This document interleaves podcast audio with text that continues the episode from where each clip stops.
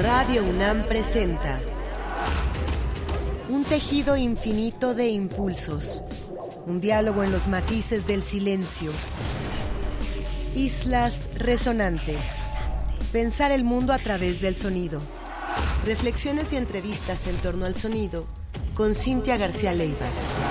Islas resonantes. Muy buenas tardes, bienvenidas, bienvenidos a una emisión más de Islas Resonantes, un programa que hacemos para pensar el mundo a través del sonido. A la distancia me acompaña Héctor Castañeda, productor de esta serie. Mi nombre es Cintia García Leiva.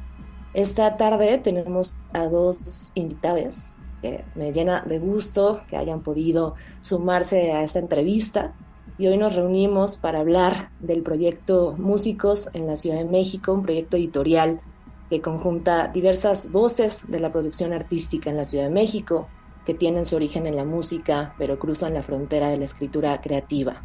Estamos hoy con el músico Todd Closer y con la poeta, escritora, gestora Cecil Collins, y vamos a hablar, ya decía, de este proyecto que busca exhibir la esencia del trabajo creativo de diversas generaciones de músicos para que a través de una publicación anual dialoguen y conversen entre sí creadores y públicos. Músicos en la Ciudad de México es un mapa musical del pulso de una ciudad permeada, nos dicen Todd y Cecil, por una poética multimedial. Así combinamos piezas sonoras, gráficas, fotografía y distintas clases también de textos verbales, como manifiestos, testimonios, metodologías de improvisación, narración y poesía. Estamos aquí con Todd Closer, guitarrista, vocalista y escritor. Ha lanzado más de 15 discos en, en las últimas décadas con sus propios proyectos y composiciones para disqueras en Estados Unidos, Europa y México. Todd Closer ha sido reseñado por todo mundo, gente de la crítica del jazz, gente de la crítica del rock. Y ya decía, es también escritor de ficción corta y además es director del Lakeside Guitar Festival y CEO de la Fundación Music Mission y de la disquera Road Dope Sur.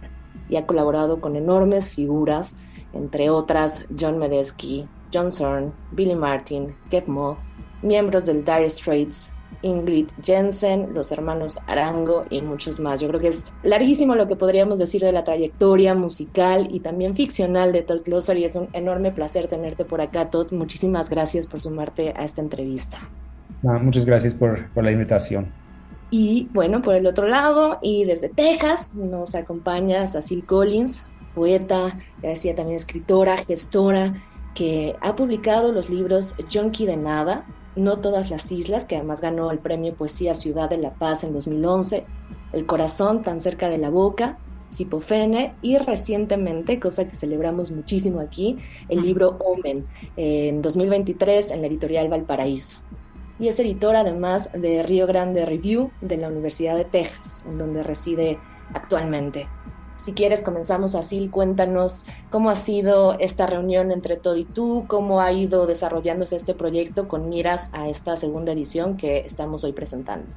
Bueno, eh, mucho gusto a la audiencia. Estoy muy contenta de estar en este programa, que era una deuda pendiente desde hace, desde hace tiempo.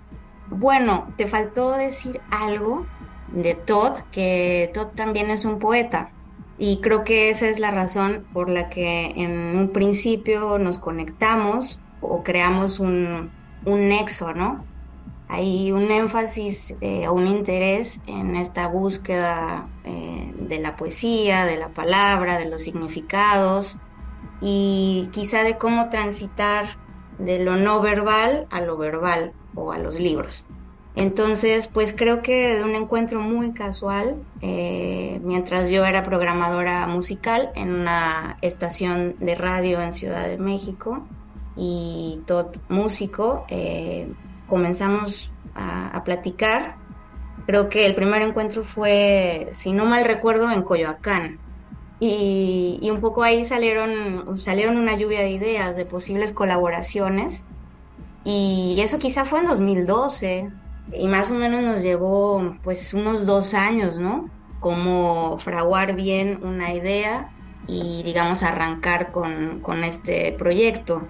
creo que la inquietud de ambos en ese momento, y se mantiene, es dar cuenta de un mapa eh, de la escena musical, de lo que está sucediendo también culturalmente en la Ciudad de México, que es eh, efervescente, ¿no? Y ha ido creciendo y se ha ido transformando. Y bueno, consideramos que una forma de aproximarnos desde nuestros campos, pues era la creación de un proyecto editorial, ¿no? Y entonces, pues nos dimos a la tarea de recopilar, crear una suerte de antología de, de autores autores músicos que para nosotros son muy relevantes tanto históricamente como de forma actual, ¿no? Forma activa, porque están generando muchas más cosas o ampliando los campos. Entonces, bueno, pues eh, lo que se puede ver es que en estos libros hemos tratado de balancear autores, eh, autores músicos que tienen una larga trayectoria, han sido fundadores de la escena del jazz o de la escena de la electrónica o de la improvisación, jóvenes músicos, quizá ya no tan jóvenes, dado que pasaron un par de años de 2014 a hoy. pero bueno, jóvenes músicos que, que, estaban arrancando también con ideas muy frescas y colaborativas, ¿no? Creo que ese es otro eje central que, que buscamos, cohesionar, generar uniones, generar colaboraciones y ampliar un poco esas, esas redes que entre creadores deben de fortalecerse, sobre todo en estos tiempos. Todd, cuéntanos cómo empiezas a trabajar. Hay una pregunta que quiero hacerles que es ¿por qué una salida editorial a una búsqueda territorial de esta manera y cómo empiezas con Cecil a, buscar que nombres, ahora sí que cuál es el punto de partida. Pues sí, de, del por qué el libro, yo en, lo personal soy de Minneapolis, Minnesota. Yo llegué a la Ciudad de México hace casi 15 años y encontré un lugar en la Ciudad de México para manifestarme, que yo, yo podría sentir encontré un espacio, una inspiración para poder realizar muchos proyectos creativos que siempre soñé.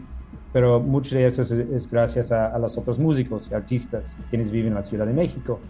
Y tener la, la oportunidad de colaborar y conocer a esos artistas, me di cuenta que hace falta promoción, documentación, quizás una, una manera que podríamos compartir con el resto del mundo lo que, lo que está pasando en la Ciudad de México para mí eso realmente era el impulso, poder regresar a Minnesota, de donde soy, decir, sé que ustedes no saben nada de, la escena musical en la Ciudad de México, pero aquí hay un libro y pueden conocer a estos artistas. Ese es otro punto importante, como muchas veces como artista siento que mi, mi trabajo está contextualizado por otra persona, lo cual está bien, hay retroalimentación y, y eso, pero poder compartir algo de mi visión en, mis propias palabras, hay, hay, cierto peso y libertad y importancia en, en, eso que, que, sí provocó eso del, libro, este, este concepto.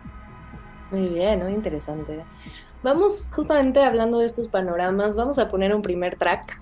Pedimos a nuestros invitados que seleccionaran un par de tracks de músicos precisamente o proyectos que aparecen en estas en estos proyectos músicos de la Ciudad de México, volumen 1 y ahora 2. Y bueno, hay por ahí eh, algo que no ha sonado aquí nunca, que es eh, Decibel, el poeta del ruido. ¿Quieres presentarnos eso? ¿Quieres empezar con otra cosa, Todd? Adelante, por favor, lo que quieras. Vamos a guiarnos a través de tu oído para esta primera escucha. Sacia.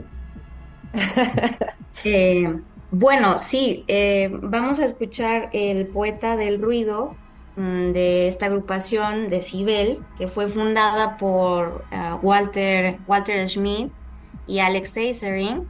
Ellos dos son autores de Músicos en la Ciudad de México, volumen 2. Y el poeta del ruido, digamos, eh, el track da nombre o pie también al título del disco. La historia de cómo surge este disco, igual que el proyecto, eh, y cómo se ha relanzado, porque se relanzó en 2021 en, en Londres, en Inglaterra, está contada de mano de estos, de estos autores en Músicos en la Ciudad de México, volumen 2, y creo que es una buena invitación. Si les genera ahí inquietudes, pues para que se enteren de cómo está el chisme de esa larga banda está activa desde los 70. Escuchamos Decibel, el poeta del ruido. Estamos hoy hablando con Cecil Collins y Todd Closer en Islas Resonantes. No se vayan, se, quedan en el radio.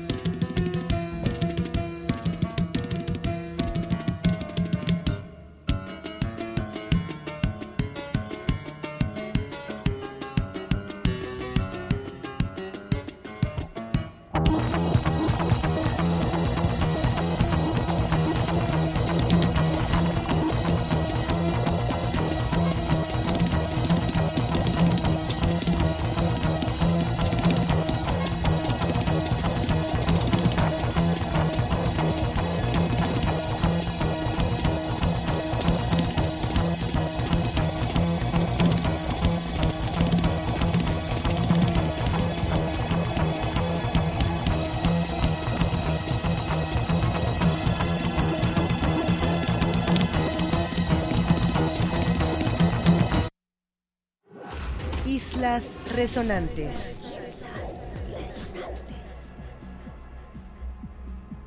Estamos volviendo de este primer bloque sonoro hoy en nuestra conversación con Todd Closer y Cecil Collins acerca del proyecto editorial Músicos en la Ciudad de México. Y escuchamos eh, recién Decibel, el poeta del ruido, un proyecto del que ya nos hablaba Cecil. Vamos a estar escuchando algunas eh, apariciones justamente eh, interesantes, a lo mejor poco conocidas por una escena más joven o eh, eso, interesadas también en buscar dónde están esos trazos de figuras que han abierto territorios interesantes en nuestro país en el ámbito musical. Y ya nos decían Cecil y Todd cómo ha sido este planteamiento, las búsquedas iniciales.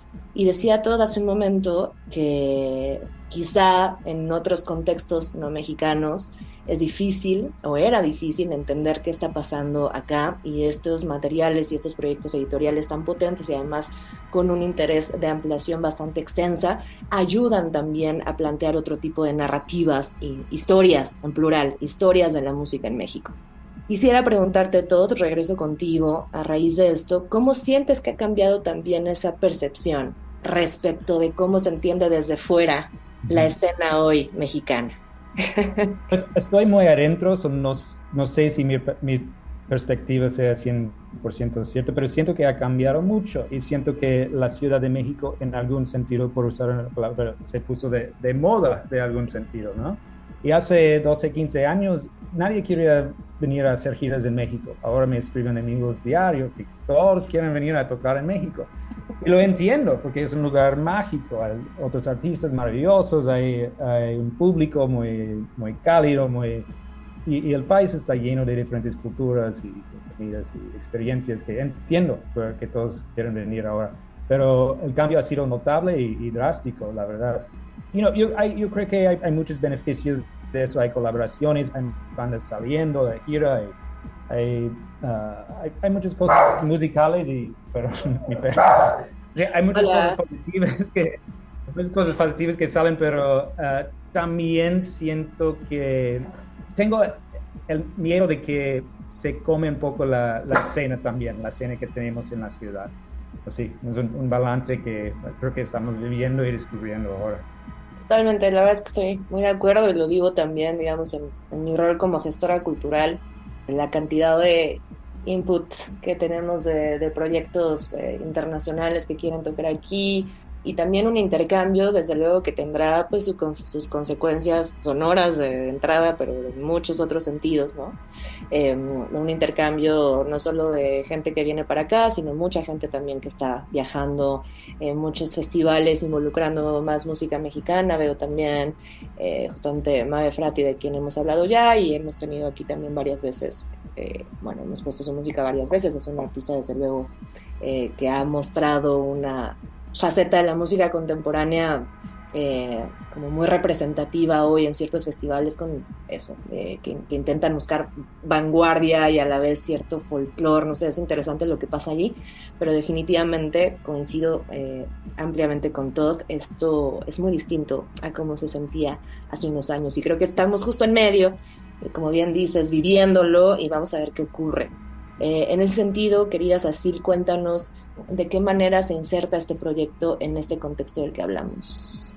Pues para mí, en la generación de archivo, que me parece importante esa creación, que pues es historia finalmente. Es complicado verlo cuando uno está, igual que lo decía, tan cerca, eh, pero en unos años creo que es, va a ser un documento muy relevante. Las palabras de cada uno de estos autores, algunos no, no entregaron palabras, sino dibujos o fotografías o partituras, en algún momento van a tener cierta incidencia. Me gustaría pensar que sí, histórica o la gente tendrá que revisitar un poco pues cuáles eran las inquietudes, quizá como manifiestos de estos músicos, para analizar qué es lo que estaba sucediendo en ese momento y sacar las conclusiones que tengan que sacar. Quizá ahora es eh, difícil, pero yo lo que veo o, he notado en estos dos volúmenes es que al menos los músicos que se han, se han sumado al proyecto, porque hemos invitado a muchos, algunos pues no han podido por los tiempos o abiertamente nos han comentado que no se sienten a gusto ocupando el, lenguaje verbal, el lenguaje de texto, vaya, pero los que sí se han animado, creo que todos tienen como eje central la poesía. Aunque unos no se consideren poetas, eh, yo creo que yo creo que sí lo son. Entonces, bueno, pues eh, recalcaría, me parece que, que el impacto es el archivo, fundamental también pensar en una crisis en todos los sentidos que vive el país y el mundo, desde luego, pero una crisis también muy mexicana respecto a la crítica musical. Muchos ha dicho, quizás suena incluso como cliché, ¿no? Que falta eh, un mayor periodismo cultural, condiciones necesarias también para que haya más plumas escribiendo sobre este presente y desde luego la generación de archivo que mencionas así me parece crucial, incluso como política cultural pública. Eh, siento y se ha comentado quizá en algún otro momento con, con algún otro invitado la falta, digamos, de perspectiva que tenemos en, instituciones, en instituciones públicas, pero también, digamos, como comunidades para generar documentación que precisamente eh, años después nos ayuda también a recontar esas historias, a evitar huecos, a horizontalizar también eh, propuestas. Pienso en las personas que saben utilizar muy bien redes sociales en este momento y cómo se empiezan a ocupar ciertos roles también a partir de esa visibilidad y otros proyectos que a lo mejor tienen un peso igual de relevante, pero que están trabajando bajo otras redes no tan visibles o no necesariamente pasando por allí y cómo un proyecto justamente de investigación y de investigación crítica puede ayudar a formular otro tipo de representaciones o ya decía a pluralizar estas historias de lo que se cuenta. Vamos a seguir conversando hoy eh, sobre músicos de la Ciudad de México y también cómo se hace un mapeo al respecto. Estamos hablando con eh, Todd Closer y Cecil Collins hoy en Islas Resonantes. Vamos a un segundo bloque musical. Todd, preséntanos, ¿qué vamos a escuchar ahora? Esta es una canción recién lanzada por Klezmerson, una banda de la Ciudad de México, liderada por Benjamin Schwartz, uh, quien es autor de Volumen 1, y en el bajo es Karina López, es autora de, volumen 2 ah, de esta serie de, libros. Ese se llama Lady Plástica, que es un, arreglo, medio desarreglo, medio aumentación de, la pieza de, Rubén Blades. Ah, bastante interesante y, muchos, uh, una fusión de, muchos diferentes estilos de música y approaches de, composición y, y arreglos. Y al final creo que tiene un, espíritu, un sonido este, chilango, si se puede decir. Muy bien, pues ahí tienen. ustedes están escuchando Islas Resonantes. No se vayan, volvemos después de este bloque sonoro.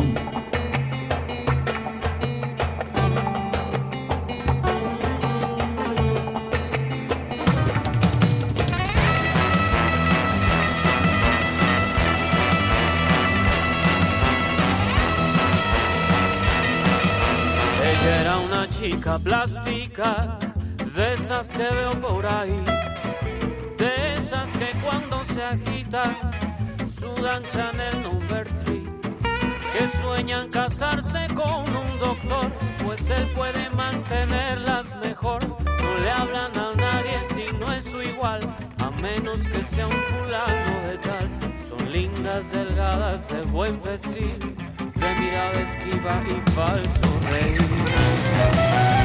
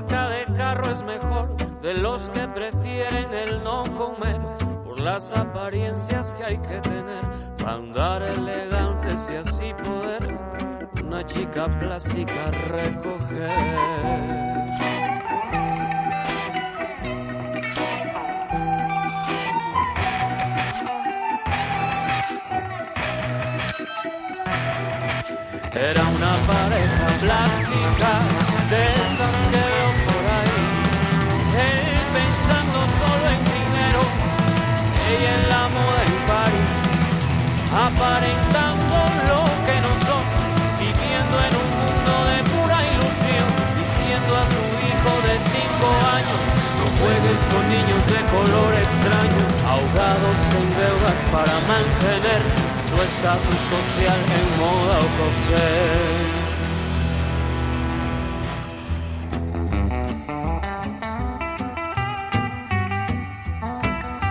Era una ciudad de plástico, de esas que no quiero ver, de edificios cancerosos y un corazón de oropel donde en vez de un sol amanece un dólar, donde nadie ríe, donde nadie llora, con gente de rostros de poliéster que escuchan sin oír y miran sin ver, gente que vendió por comodidad su razón de ser y su libertad. Se ven las caras, se ven las caras,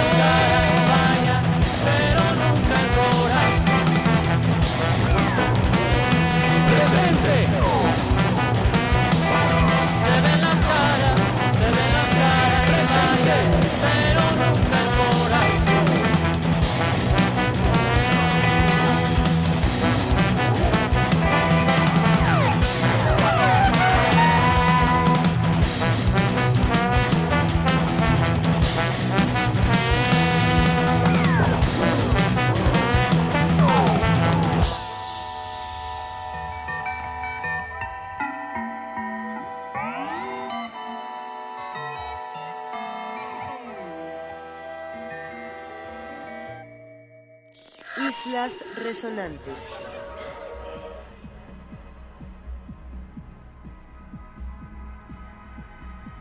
Estamos volviendo de este segundo bloque sonoro. Ahora escuchamos a la banda Klesmerson con el track Lady Plástica. Ya nos comentaba Todd de dónde viene y esta referencia a Rubén Blades. Y vamos a seguir platicando hoy con nuestros invitados, Asil Collins y Ted Closer.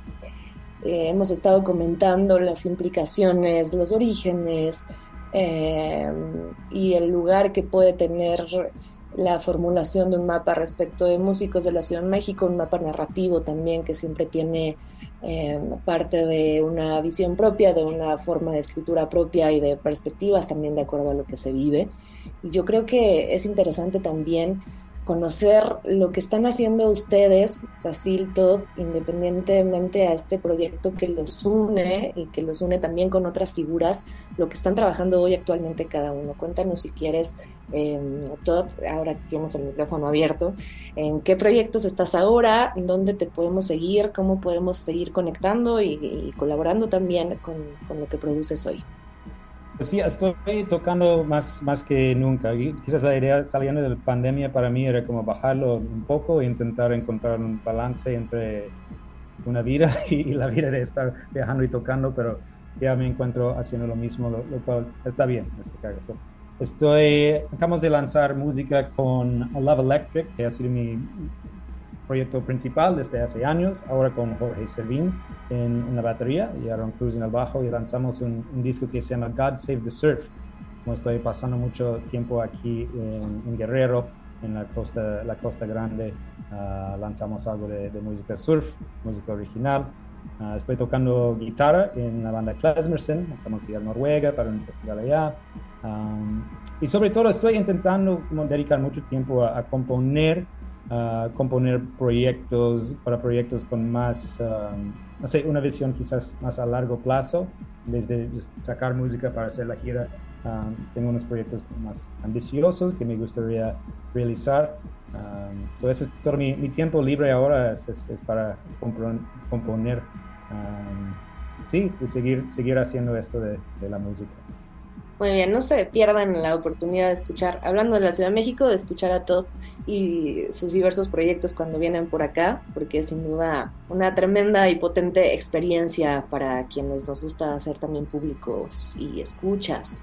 Querida Cecil, ¿cómo va esa nueva publicación? ¿Cómo va tu labor en Texas? Cuéntanos qué estás haciendo ahora. Pues mira, la publicación ahí va, eh, espero poder tener algunas más presentaciones eh, en un futuro en México. Es un libro de poesía que se publicó en España, se llama Omen, eh, salió con la editorial Valparaíso. Y bueno, en realidad es un libro que escribí quizá un poquito antes de pandemia, se paró en pandemia todo el proceso y apenas está como saliendo. Eh, en realidad ahora lo que me encuentro es escribiendo un libro sobre los viajes en el desierto de Norteamérica, en la parte tanto del sur de Estados Unidos como del norte de, de México. eso me tiene un poco emocionada y en realidad también es mi tesis en la maestría que estoy, que estoy acá estudiando. Y igual esta es como premisa, pero por acá voy a comenzar un programa de radio con creadores, entonces eso, eso es emocionante porque pues yo como 13 años me dediqué a hacer radio, entonces lo había dejado un poquito y ya por fin lo retomaré. Y ese es otro, otro pequeño guiño con la música, ¿no? O el lenguaje sonoro. Sí, yo creo que eso, para quienes nos escuchan, entender también la relevancia de la figura de Sacil como voz que está uniendo desde hace mucho tiempo estas, estos cruces mediales de los que hemos hablado muchas veces aquí, pero que está también pensando la unión entre el lenguaje, el lenguaje sonoro, el lenguaje visual, el lenguaje verbal y esos muchos eh, fracturas, resquicios que encontramos en esas dimensiones es una mirada, pues eso, eh, que, lleva tiempo en escena, que lleva tiempo conociendo y es una voz relevante. Estoy muy feliz de que estés acá. ¿Qué sigue para poder eh, dar a conocer músicos en la Ciudad de México, volumen 2? ¿Qué sigue, así ¿Cómo se va a mover? Es un misterio. pues mira, tenemos el proyecto nuestra idea siempre fue generar una serie de volúmenes muy idealmente anuales. Eh, con el tiempo nos hemos dado cuenta de que hay muchas complicaciones, sobre todo porque seguimos una ruta muy autónoma de publicación, ¿no? Entonces, bueno, tiene que ver con la gestión de recursos, tiene que ver con que nosotros somos los propios editores, eh, correctores, eh, con que otros, otros amigos también nos, nos apoyan con el diseño, etcétera, ¿no? Entonces, en ese sentido, es, es, un trabajo muy rico, pero lleva más tiempo del que una producción eh, de, un, de, una editorial realizaría. Y bueno, hemos tenido en la cabeza eh, y la inquietud se avivó hace unos meses de que queremos comenzar a fraguar, a trazar el volumen 3 eh, no, deja de, no deja de haber voces, ¿no? Que, nos parece que tienen que estar ahí, que quisiéramos que, no se nos vayan. Así que, pues en este sentido, queriendo comenzar ese trabajo, estamos tratando otra vez de, mover el volumen 2, porque nos atrapó un poco en pandemia cuando lo lanzamos, que pues fue en mayo de 2020, ¿no? Entonces Tuvimos muy pequeñas presentaciones, unas dos o tres, con público muy escaso, pues no eran, no eran las condiciones, ¿no? Entonces esperamos, eh, pues 2023, 2024, poder, poder eh, llegar a otros foros más amplios, ya con un público eh, también más grande y que estos músicos, autores de este volumen nos acompañen, ¿no?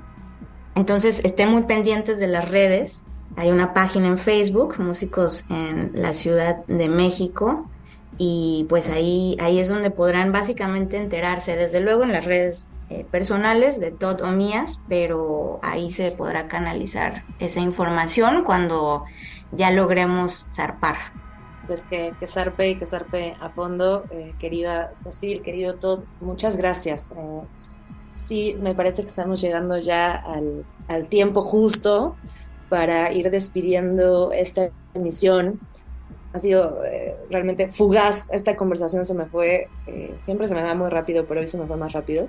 Eh, y siento que hay muchísimos temas de qué hablar, pero bueno, eso, esperamos que de alguna manera esta audiencia que nos sigue en Islas Resonantes pueda seguir su trabajo, seguir lo que está pasando con este territorio tan convulso de una manera muy positiva, lo digo, pero también con sus respectivos eso, dudas, eh, modos de contar, modos de pensar cómo se genera hoy la música en nuestro país, bajo qué condiciones y, eso, felicidades otra vez. Eh, esperamos también tenerles en el bosque pronto y vamos a elegir una canción de cierre. A lo mejor Todd nos quieres nos quieres decir con qué cerrar. Eh, cualquiera de las dos opciones que tenemos me parece muy adecuada y nos despedimos con este último track. Muchas gracias eh, por invitarnos. Quizás es importante mencionar que los libros están disponibles en Amazon o Google Play o ese tipo de, plataformas de, libro. También hay una página en Bandcamp que pueden pedir los, uh, los PDFs del libro también. y quizás ya este último track, quizás el, track de, de Mabe, pero, yo creo que Sassy va, a hacer mejor trabajo introduciendo este track. Bueno, en realidad estaba pensando que sería mejor el track de Belafonte Sensacional eh, y Natalia Arroyo, Suspiros, porque fue muy linda la historia de, de esa canción. Esa canción surge cuando ellos se conocen en el escenario eh, en el Teatro de la Ciudad de México presentando el libro Músicos en la Ciudad de México. Eh, nuestra idea era que en esa presentación, que fue muy, fue muy chida, pues tocaran músicos que nunca habían tocado entre sí. Entonces escogimos que Natalia tocara con, con esta banda, Belafonte Sensacional, eh, y hubo muy buena química entre, entre ellos. y después de esa improvisación y colaboración, continuaron la comunicación y compusieron este tema que se llama Suspiros, así que tiene todo el espíritu de, del libro. Muchas gracias de nuevo, Todd Closer, Cecil Collins, eh, y a ustedes por escucharnos en esta nueva emisión de Islas Resonantes, Pensar el Mundo a través del sonido. Nos escuchamos en una repetición este sábado a las 7 de la tarde y por supuesto en las siguientes semanas con nuevas entrevistas, sesiones de escucha playlist, invitadas y más. Muchas gracias a Héctor Castañeda, productor de esta serie, detrás de toda esta edición. A ustedes ya decía por escucharnos. Mi nombre es Cintia García Leiva. Ustedes se quedan en Radio UNAM, Experiencia Sonora. Islas